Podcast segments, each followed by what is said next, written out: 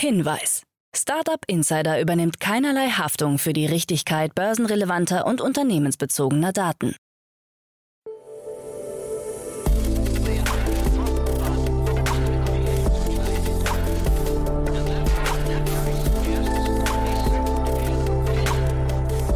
Startup Insider Daily. Morgen Update. Einen wunderschönen guten Morgen und herzlich willkommen zu Startup Insider Daily. Mein Name ist Jan Thomas. Heute ist Freitag, der 25. Februar. Ja, und das sind heute unsere Themen. Michael Ballack pitcht bei Die Höhle der Löwen. The Zone erhält eine milliardenschwere Finanzspritze. Mexiko will sich in Sachen Bitcoin an El Salvador orientieren. eBay veröffentlicht seine Quartalsergebnisse. Und der Verlust von Jumia ist erneut größer als der Umsatz. Heute begrüßen wir im Rahmen der Reihe Investments und Exits mal wieder Daniel Wild von Mountain Alliance. Und ja, wir haben über zwei tolle Themen gesprochen, zwei Finanzierungsrunden, eine aus dem Bereich Robotik oder Fulfillment und eine aus dem Bereich Telemedizin. Beide sehr abgefahren, muss ich sagen. Kommt sofort nach den Nachrichten mit Anna Dressel, aber wie immer der kurze Hinweis auf die weiteren Folgen heute. 13 Uhr geht es hier weiter mit Niklas Tauch. Er ist der Co-Founder und CEO von Liefergrün. Das Unternehmen haben wir ja hier schon mehrfach besprochen. Es ist ein Last-Mile-Delivery-Unternehmen, das einen emissionsfreien Lieferservice anbieten möchte. Speed Invest hat die Runde angeführt, deswegen hatte ich neulich mit Matthias Ockenfels auch darüber gesprochen, aber auch Tina Dreimann von Better Ventures hat sich dazu schon geäußert. Dementsprechend ein ziemlich cooles Thema, werdet ihr sehen, hat natürlich sehr viel mit Nachhaltigkeit zu tun. Das kommt dann um 13 Uhr und um 16 Uhr mein Tipp fürs Wochenende, denn da könnt ihr richtig viel lernen. Michael Riegen ist zu Gast, der Gründer und Geschäftsführer von Comtravo. Ja, und da sprechen wir über den Traum eines jeden Gründers, nämlich über den Exit. Comtravo wurde verkauft, wurde übernommen von dem Mitbewerber Trip Actions ja, und da stecken natürlich sehr, sehr viele Learnings drin, zumal Michael auch wirklich ein ja, sehr erfahrener Gründer ist, hat schon sehr viel gesehen in der Welt der Startups, hat bei sehr vielen großen Unternehmen gearbeitet und hat jetzt, wie gesagt, seinen eigenen Traum erfüllt, bis hin zum Exit. Und ja, es war ein bisschen längeres Gespräch, aber ich glaube, das passt zum Wochenende. Da habt ihr ja hoffentlich ein bisschen mehr Zeit und es stecken, wie gesagt, sehr, sehr viele Learnings drin. Kann ich euch nur empfehlen, kommt um 16 Uhr. Und dann morgen nicht vergessen, wie immer, Startup Insider Media Talk. Ihr wisst ja, ihr kennt unser neues Format. Wir laden die wichtigsten Startup-Medien in Deutschland zum Dialog ein. Und dieses Mal begrüßen wir Rolf Herrmann. Den kennt ihr wahrscheinlich schon. Er ist der Chief Editor von OMR Reports und Head of OMR Education. Und ihr seht schon, es geht um das Thema Lernen und genau darum geht es in seinem Podcast, den ich wirklich sehr, sehr gerne höre. Ja, und deswegen freue ich mich natürlich, dass er hier ist. Wir stellen also quasi Rolf Herrmann vor, aber natürlich vor allem die Podcast-Reihe OMR Education, die wirklich sehr vielschichtig ist. Also freut euch auf ein schönes Gespräch morgen und dann freut euch natürlich auch auf den Sonntag, denn da heißt es wie immer Startup Insider Read Only. Ihr kennt unser tolles Format, unseren Bücherpodcast mit meiner lieben Kollegin Annalena Kümpel, die jedes Mal Bücher vorstellt, die von Startup-Unternehmerinnen und Unternehmern geschrieben wurden oder die sich eben an Startup-Unternehmerinnen und Unternehmer richten. Und so auch dieses Mal. Andreas Clement ist bei uns. Think Gold heißt sein Buch. Denken und Handeln wie Spitzensportler. Und er versucht im Prinzip die Grundprinzipien des Leistungssportes auf das Unternehmerleben zu übertragen. Ist ein sehr tolles Gespräch geworden und ja, dementsprechend kann ich euch das auch nur empfehlen. Wie immer der gut gemeinte Hinweis, es ist wundervoll, das am Sonntagmorgen im Bett zu hören oder beim Spaziergang durch den Park oder einfach beim Wohnung aufräumen. Also von daher ein tolles Gespräch für den Sonntag. Das, wie gesagt, die ganzen Tipps fürs Wochenende. So, genug der Vorrede. Jetzt kommen noch kurz die Verbraucherhinweise und dann geht's hier los mit Anna Dressel und den Nachrichten und danach dann, wie angekündigt, Daniel Wild von Mountain Alliance. Startup Insider Daily. Nachrichten. Michael Ballack pitcht bei Die Höhle der Löwen. Der ehemalige Fußballstar Michael Ballack wird mit seinem neuen Unternehmen in der elften Staffel der Vox Gründershow Die Höhle der Löwen auftreten. In einer Meldung heißt es, einer der teilnehmenden Gründer ist der ehemalige Kapitän der deutschen Fußballnationalmannschaft. Ballack ist mit 45 Jahren unter die Gründer gegangen und will sein Unternehmen den Jurylöwen präsentieren. Das Unternehmen firmiert laut Handelsregistereintrag unter dem Namen Lucky 13 GmbH.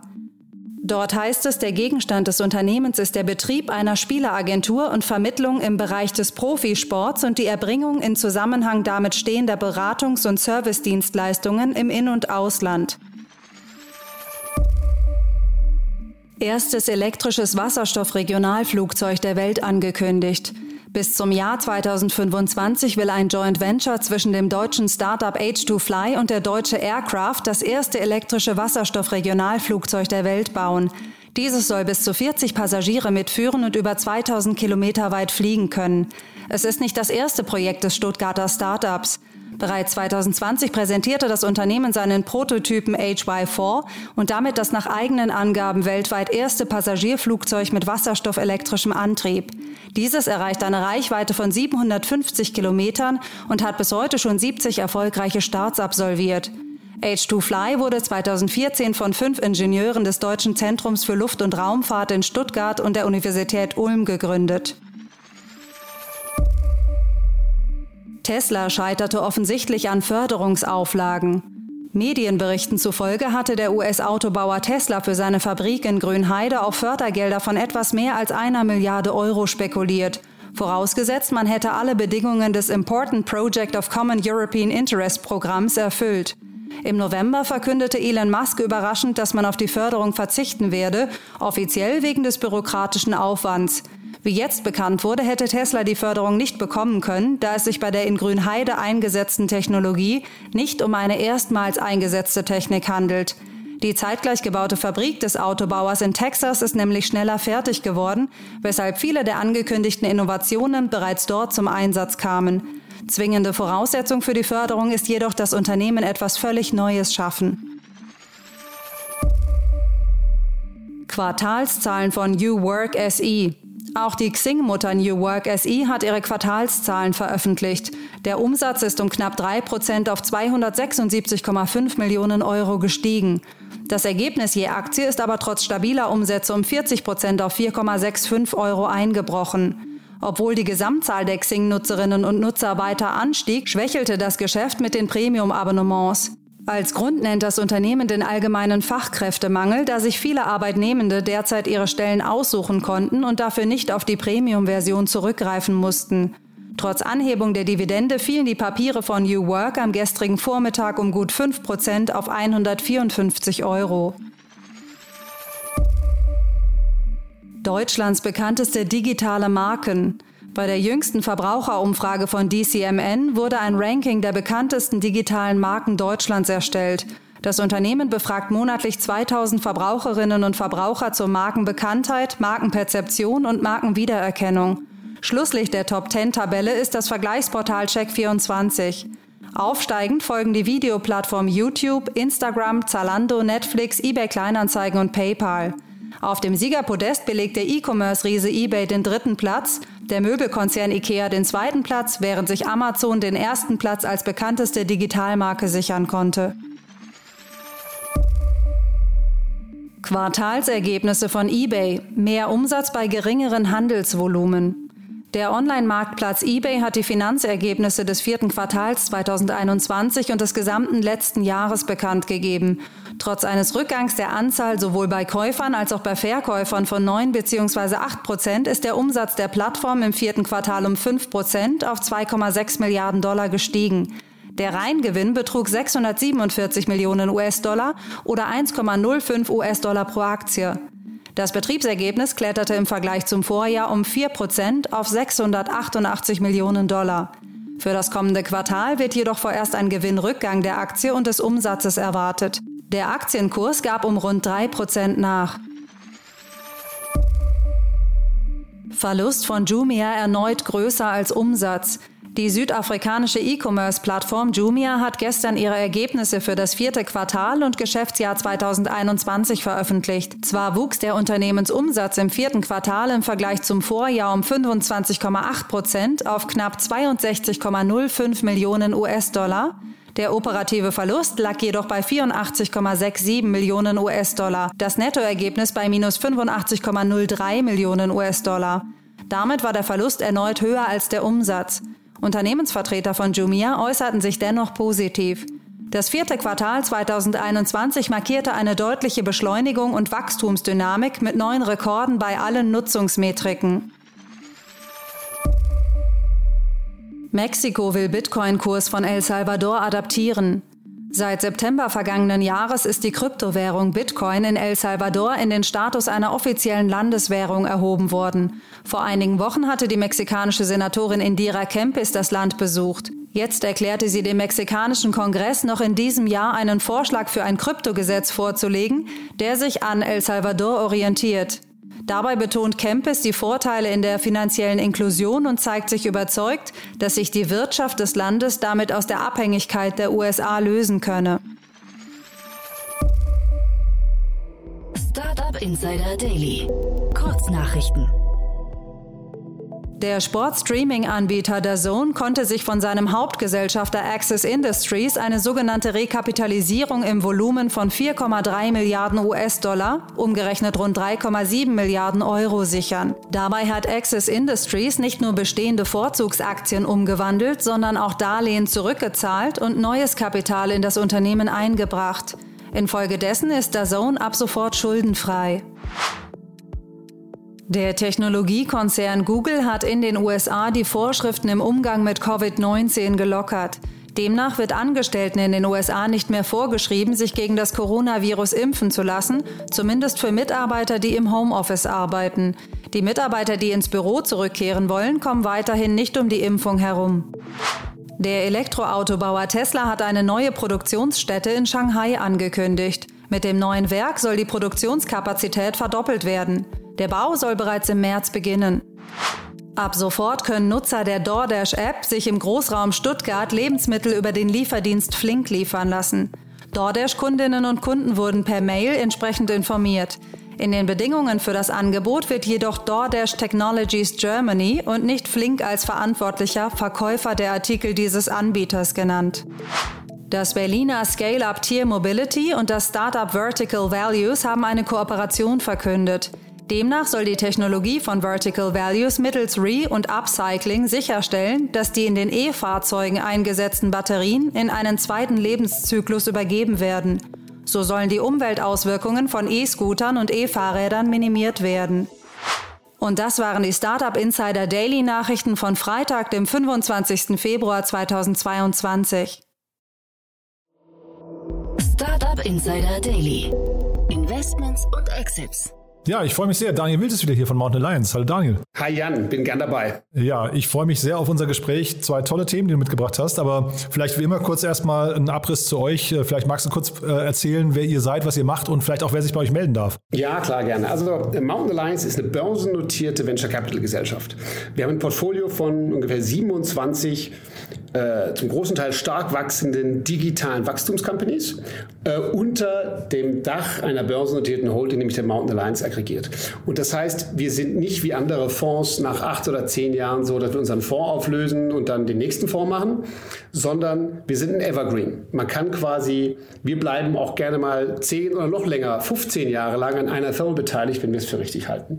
Und können das auch tun, weil unsere Investoren jeden Tag durch Kauf von oder Verkauf von Aktien rein und raus können. Und wer sich bei uns melden kann, sind vor allen Dingen Investoren, gerne auch Business Angels, Family Offices, die größere digitale Portfolien besitzen und vielleicht gerade im Hintergrund der aktuellen Tech-Krise sagen, hm, ich weiß nicht, vielleicht möchte ich das lieber abgeben. Wir kaufen ganze Portfolien, integrieren die und managen die weiter. Ja, ein tolles Modell, muss ich sagen, gibt es, glaube ich, auch so relativ wenig bis gar nicht in Deutschland. Ne? Also von daher äh, cool, sowas zu sehen, finde ich. Und ich habe auch verstanden, die beiden Themen, die wir heute besprechen, sind ja so ein bisschen, haben die auch mit deiner Vergangenheit zu tun. Ne? Da hast du immer wieder mal Berührungspunkte gehabt zu solchen Themen. Absolut. Und beide Themen interessanterweise haben äh, einen Wettbewerber oder die Wettbewerber, aber im selben Markt gibt es eine Portfoliofirma der Mountain Alliance. Gehen wir gleich drauf ein. Ja, würde ich sagen, legen wir los. Vielleicht mit dem ersten Thema der größeren Runde wahrscheinlich sogar, ne? Ja, genau. Also wir haben ja früher immer gerne die Mega-Runden gemacht. Jetzt machen wir nur 66 Millionen Series C.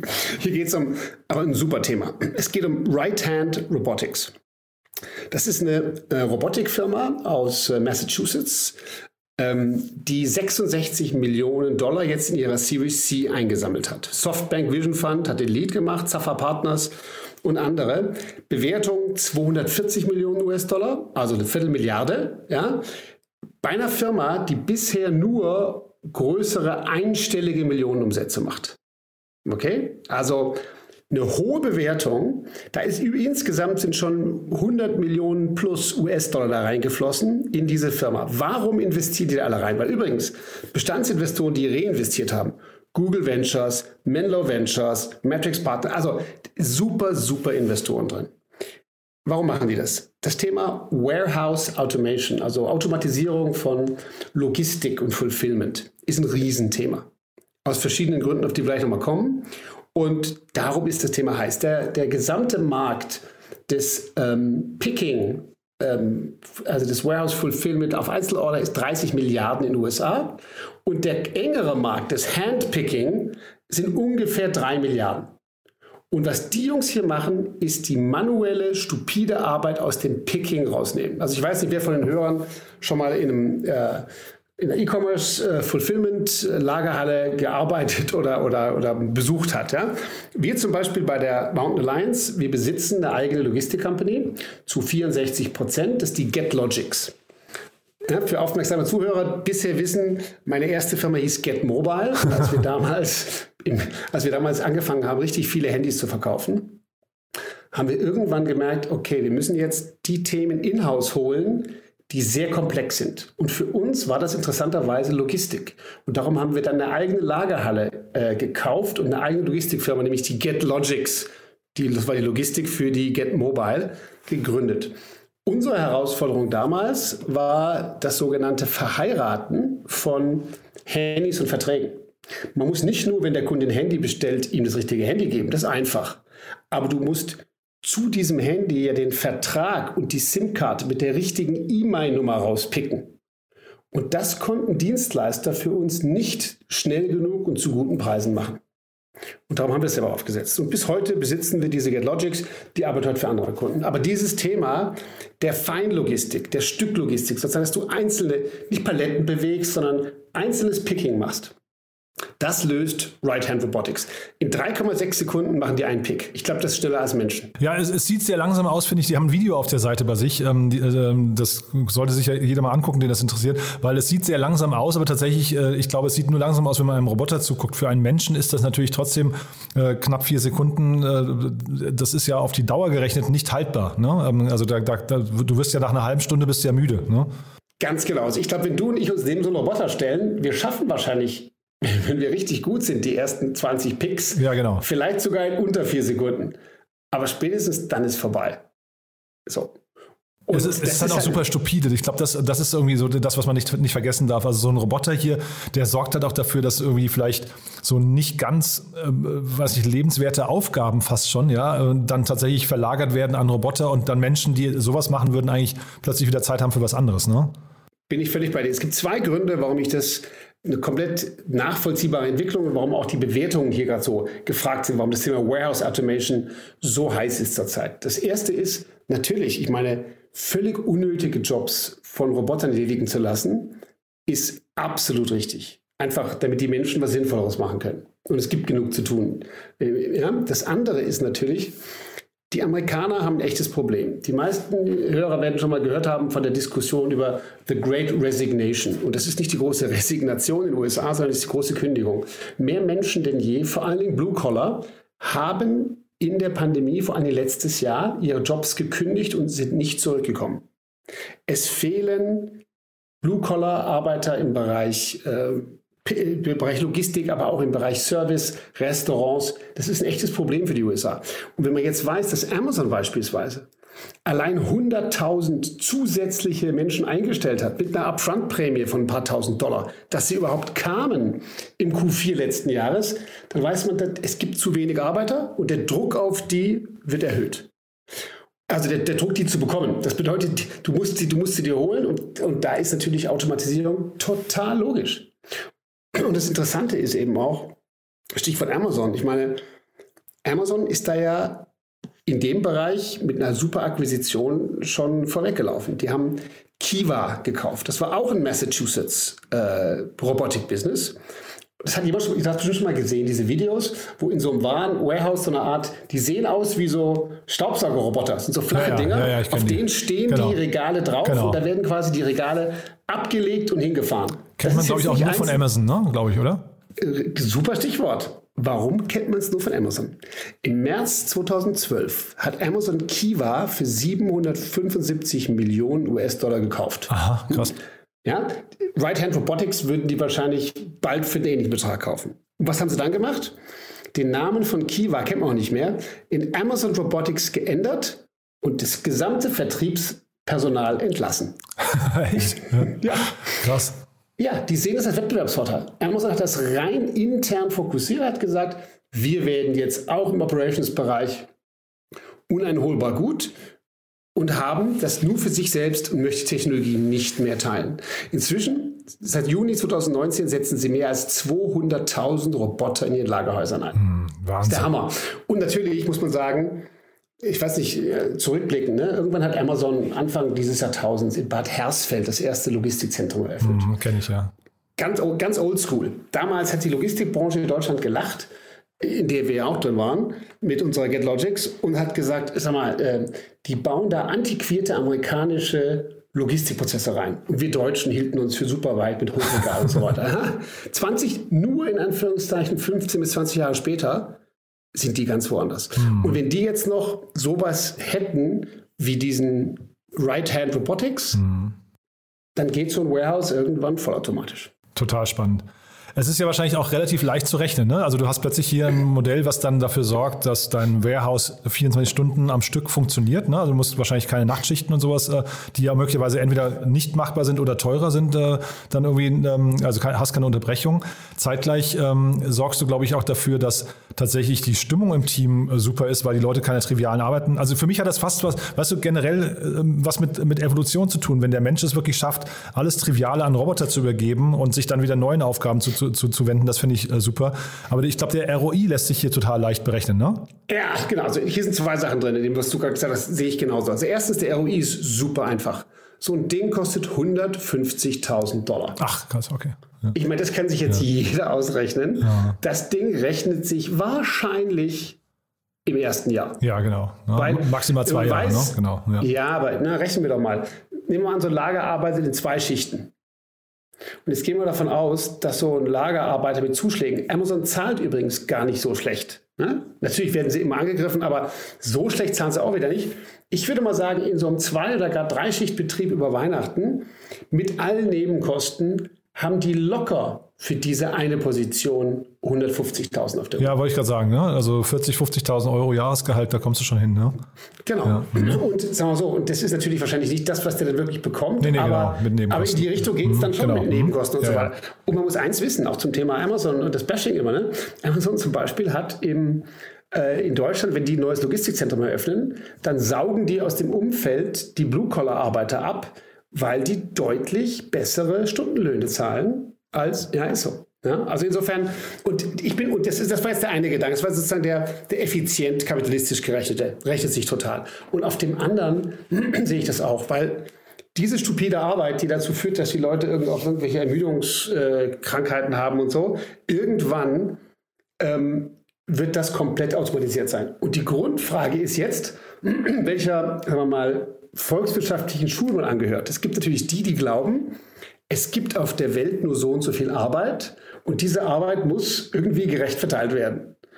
Da glaube ich natürlich nicht dran, sondern ich glaube daran, da, Lump of Labor, Labor Fallacy heißt das, glaube ich.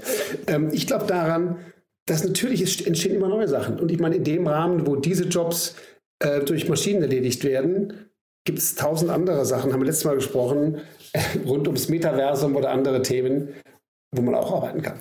Ja, total. Und äh, also gerade Amazon, Bad Hersfeld und so weiter ist ja auch so ein Verdi-Thema. Ne? Die Gewerkschaften werden ja immer, laufen ja immer Sturm gegen Amazon. Ich finde die, also aus meiner Sicht, ähm, und ich will jetzt gar nicht den Gewerk Gewerkschaften da ihre Existenzberechtigung absprechen, aber die müssten solche Trends auch mal verstehen, weil wenn du in Amazon zu lange reizt, dann äh, tauschen sie halt eben tatsächlich einfach alle Picker aus gegen solche Roboter. Und dann äh, gibt es am Ende des Tages auf Verdi-Seiten und Arbeitnehmerseiten eigentlich nur Verlierer, zumindest was den momentanen Arbeitsplatz angeht. Ne? Genau, und ich meine, eins ist klar, es wird genug Jobs geben, mhm. aber der, der heute nur dieses Pick, Pick und Pack kann, ja.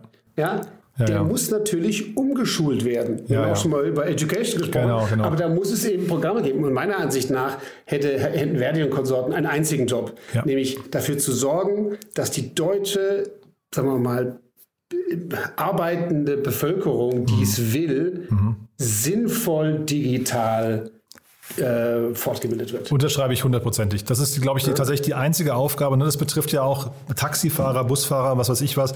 Wir haben jetzt ja, viele, ne, die ganzen, ganzen äh, Einzelhändler, die anfangen mit irgendwelchen, da gibt es ja auch von Amazon diese Shop-and-Go-Systeme, ne? dass plötzlich, äh, dass du einfach keine Kassi Kassiererinnen und Kassierer mehr brauchst. Also Natürlich. da wird sich so viel verändern und diese Leute brauchen, die brauchen eine Perspektive im Arbeitsmarkt und das geht nur durch Umschulung und Weiterbildung. Ja? Genau, und gleichzeitig haben wir zurzeit einen engeren Arbeitsmarkt mhm. in den USA ganz stark, aber auch in Deutschland als mhm. seit vielen Jahren. Also ja. es gibt genug, es muss nur anders zugeordnet werden. Insofern ja. super spannende Themen da Total, drin. ja. Und ja, und gerade für mich als, als sagen wir mal, äh, ehemaligen klassischen B2C E-Commerce-Unternehmer mhm. ist es einfach spannend. Also ja. wenn ich heute noch ein, ein Running B2C-Lagerhaus hätte, in eigener Operation, würde ich sagen, jetzt direkt mal so ein Ding anschaffen und ausprobieren. Super. Also jetzt haben wir uns hier schon fast ein bisschen verquatscht, ne? aber äh, du hast ja noch ein zweites Thema mitgebracht, das ist ja auch super spannend, muss ich sagen. Ne? Ja, und es betrifft auch äh, ein oder zwei Megatrends, aber gehen wir trotzdem kurz rein. Das ist mhm. aber auch ein kürzeres Thema. Mhm. Hier geht es um Minded. Minded ist ein US-Business, was gerade eine 25 Millionen Seed Investition bekommen hat. Wahnsinn, ja, also mal wieder wir reden immer schon von der Seed-Inflation, ähm, aber anscheinend war auch ein bisschen Venture Debt dabei, trotzdem äh, mhm. unfassbar. Die Bewertung wurde nicht gesagt, aber wenn man in der Größenordnung Seed bekommt, sind wir wahrscheinlich auch schon auf jeden Fall jenseits der 100, äh, der 50 Millionen, irgendwo zwischen 50 und 100 Millionen mhm, US-Dollar, genau. mhm. würde ich schätzen. So, was machen die? Das ist eine psychiatrisch fokussierte Telehealth-Firma. Bedeutet, man kann online gehen und weil man selber glaubt, man hat irgendwie Depression, ganz schlimm. Mhm. Oder man hat, äh, kann nicht schlafen, weniger schlimm, aber auch äh, belastend. Oder andere, sagen wir mal, psychische Probleme. Dann kann man auf diese Plattform gehen, dort online mit einem Psychiater sprechen und auch online Psychopharmaka verschrieben bekommen. Mhm. Und das finde ich schon echt shocking. Ich sage gleich warum und wie das mit anderen Firmen zu vergleichen ist, von denen eine äh, in unserem Portfolio ist bei Mountain Alliance. Aber mhm. muss ich einfach mal überlegen. Ich meine, die Amerikaner beschreiben gerade die Opioid-Krise, also die, die, die legale Drogenkrise in den USA. Beispiel Purdue. Ne? Also, ähm, dass die Amerikaner abhängig geworden sind in, in unfassbar großen Zahlen mhm. von verschriebenen Psychopharmaka, wird als Riesenkrise gesehen. Mhm, total. Und jetzt wird hier ganz entspannt nicht nur äh, zugelassen, sondern investiert in ein Online-Startup, was Psychopharmaka quasi nach nach Online-Beratung online verschreibt. Ja, fast, fast ein Direct-to-Consumer-Modell, ne? Ja, genau. Ja. Ich meine, sie haben noch keine eigene Brand, aber das kommt vielleicht noch. Mhm. Und ich bin hin und her gerissen. Einerseits bin ich begeistert und fasziniert, was im amerikanischen System möglich ist. Mhm. Ja, weil, also nochmal so, zum Unterschied, ne? Psychologen die haben Psychologie studiert, die sind dann normalerweise Psychotherapeuten und machen Verhaltenstherapien. Psychiater, das sind Mediziner und die verschreiben gegen Depressionen und andere Dinge die absolut verschreibungspflichtigen, zum Teil harten Psychopharmaka. Mhm. Wir in, bei der Mountain Alliance sind beteiligt an einer Firma, die heißt Mentavio. Mhm. Mentavio ist dasselbe für Psychologen identisches Modell. Da hat mir das auch so gefallen. Aha. Wenn du auf Mentavio gehst, kannst du dir eine Online-Sprechstunde mit einem Psychologen ausmachen. Da machst du dann eine Verhaltenstherapie zur Raucherentwöhnung oder auch für andere Themen. Du mhm. kannst dort beliebig viele ähm, Therapiestunden machen. Du kannst aber auch mit deinem Bestandstherapeuten über dann über das Online-Portal arbeiten, was gerade in der Krise jetzt oder in der, in, der, in der Pandemie für sehr, sehr viele super wertvoll war. Das sind viele äh, bestehende Psychotherapeuten mit unserer Software auf Online geswitcht. Mhm. Nur dieses Business ist bei uns relativ klein geblieben, weil überhaupt die Bereitschaft der Deutschen, sagen wir mal, zu Psychologen zu gehen, die ist schon deutlich mehr als früher. Aber das Ganze online, ähm, das funktioniert, ist aber kein Riesenmarkt gewesen für uns mhm. bisher. Und, und hier reden wir von, in Anführungszeichen, nur Psychotherapie ohne irgendwelche Medikamentenverschreibung, die online stattfinden kann. Und ich habe mit vielen Psychologen gesprochen. Meine Schwester ist, ich habe auch eine Schwester, die Psychologin ist. Aha. Und die hatten viel Bedenken, dass sie so einen Patienten mal gesehen haben wollen, weil sie sagen, bestimmte Anzeichen, man muss, so, man muss seinen Patienten gesehen haben. Ja? Ähm, und über Zeit haben die sich doch überzeugen lassen vom reinen Online-Modell. Aber hier reden wir ja davon, dass Menschen, die offensichtlich so viel Probleme zu haben zu scheinen, dass sie schon wirklich medikamentös behandelt werden mhm. müssten, das rein online machen. Ist für mich schon verblüffend.